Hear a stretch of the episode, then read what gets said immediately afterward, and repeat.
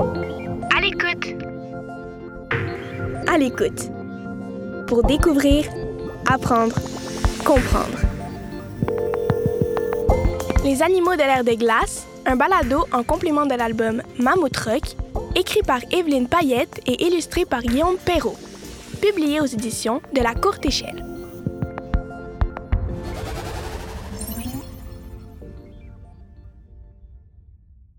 Les animaux de l'ère de glace.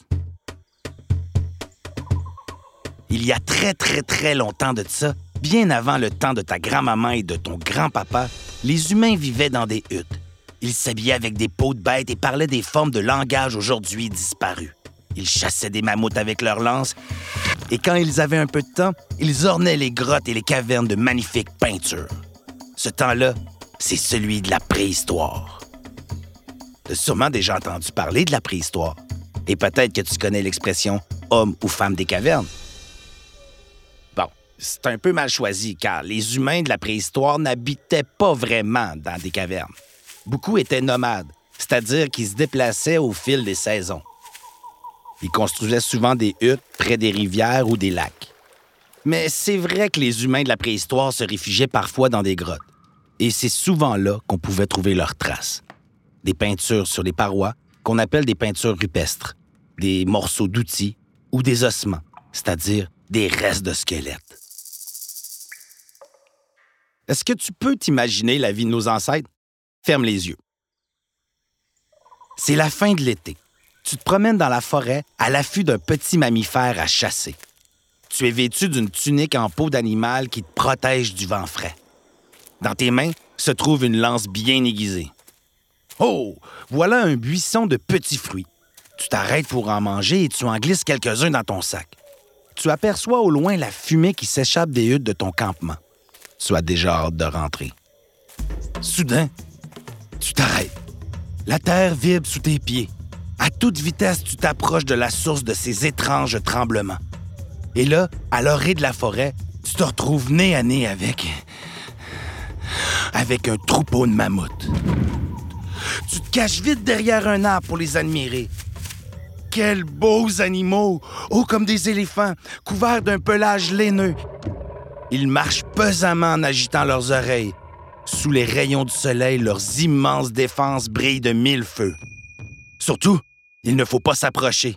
Tu ne ferais pas le poids face à un de ces géants du passé. Ah oui, nos ancêtres de la préhistoire ont eu la chance de côtoyer des animaux vraiment fascinants, comme des mammouths et des tigres à dents de sable. Par contre, ils n'ont jamais rencontré de dinosaures. Ça non, les dinosaures ont disparu bien avant que les premiers humains ne peuplent la Terre.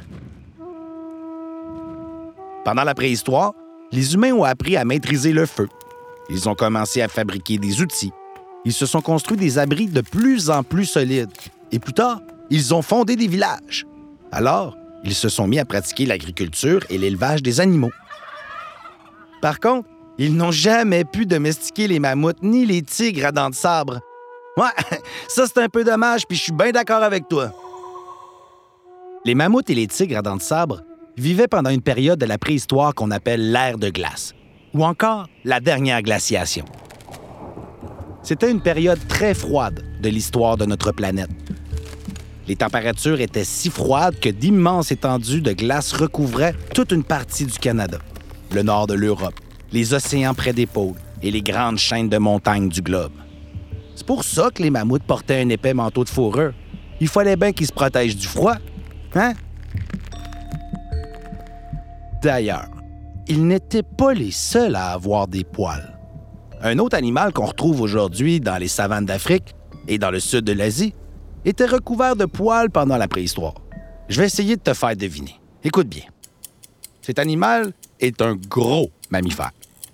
Sa peau est grise et très épaisse, et il porte deux cornes sur sa tête, une petite sur son front et une grosse sur le bout de son nez. As-tu deviné?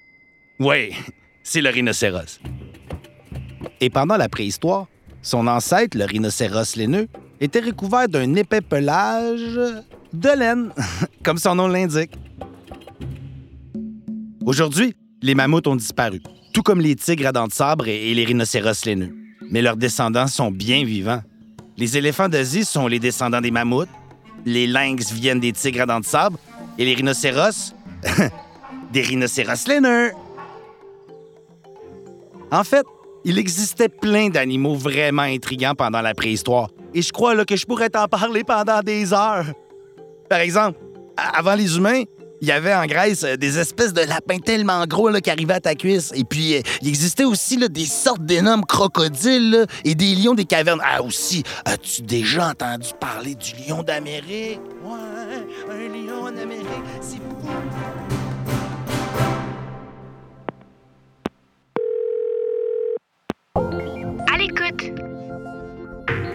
À l'écoute. Pour découvrir, apprendre, comprendre. Ce balado est une production La Puce à l'oreille. Le projet À l'écoute est rendu possible grâce au soutien financier du gouvernement du Québec. Un texte de Lucie Laumonier avec la voix de Charles Bockel-Robertson.